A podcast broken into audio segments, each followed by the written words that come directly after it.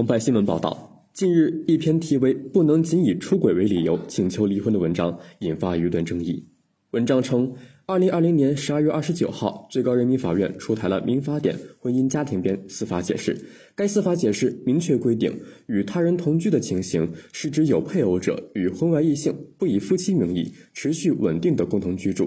根据该司法解释。虽然出轨婚外异性，但是没有长期稳定的共同居住，就不能认定为同居行为，就不能以此作为起诉离婚的理由，更不能以此作为要求离婚损害赔偿的条件。也就是你抓到你的配偶出去和别的异性开房证据，但这不属于长期共同居住，不能以此要求离婚。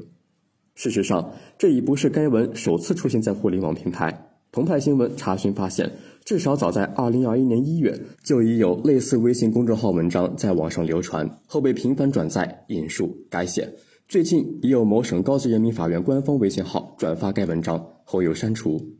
夫妻一方眼看着对方出轨，却不能向法院起诉离婚，上述文章的观点引发争议。对此，资深婚姻律师、北京市中文律师事务所合伙人信金国曾发文予以驳斥。二零二一年十月，信金国在其微博发文称。最近看到一篇普法文章，标题为“最新司法解释明确，不能仅以出轨为理由请求离婚”。如果按照该作者的说法，配偶不能仅以出轨为由要求离婚，仔细想想，那另一方就可以明目张胆的出轨，这不是欺负人吗？对方都出轨了，还不能要求离婚，可见这种说法多么荒谬。新金国称，作者虽然搬出民法典司法解释的相关规定，但很显然，上述内容完全不符合该规定的真实含义。不能请求离婚与不能判决离婚两个概念差了不是一星半点儿，前者是诉讼权利的体现，后者是离婚权利的体现。好比车牌摇号，是否有资格参与摇号与能否摇到号之间还有一段相当漫长的距离。事实上，就算没有出轨行为，哪怕夫妻双方只是感情不和，任何一方都有权向法院提起离婚诉讼，但是否判决准予离婚，需要经过法院进一步审理。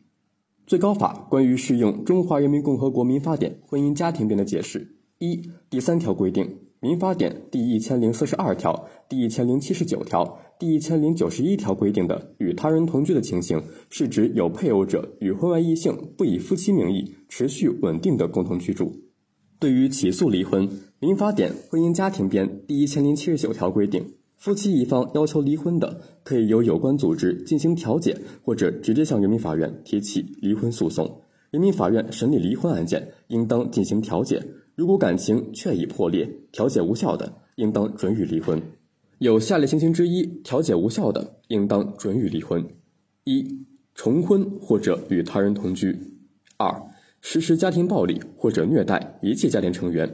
三、有赌博、吸毒等恶习屡教不改。四、因感情不和分居满两年；五、其他导致夫妻感情破裂的情形，一方被宣告失踪，另一方提起离婚诉讼的，应当准予离婚。经人民法院判决不准离婚后，双方又分居满一年，一方再次提起离婚诉讼的，应当准予离婚。感谢收听《羊城晚报广东头条》，我是主播石杰。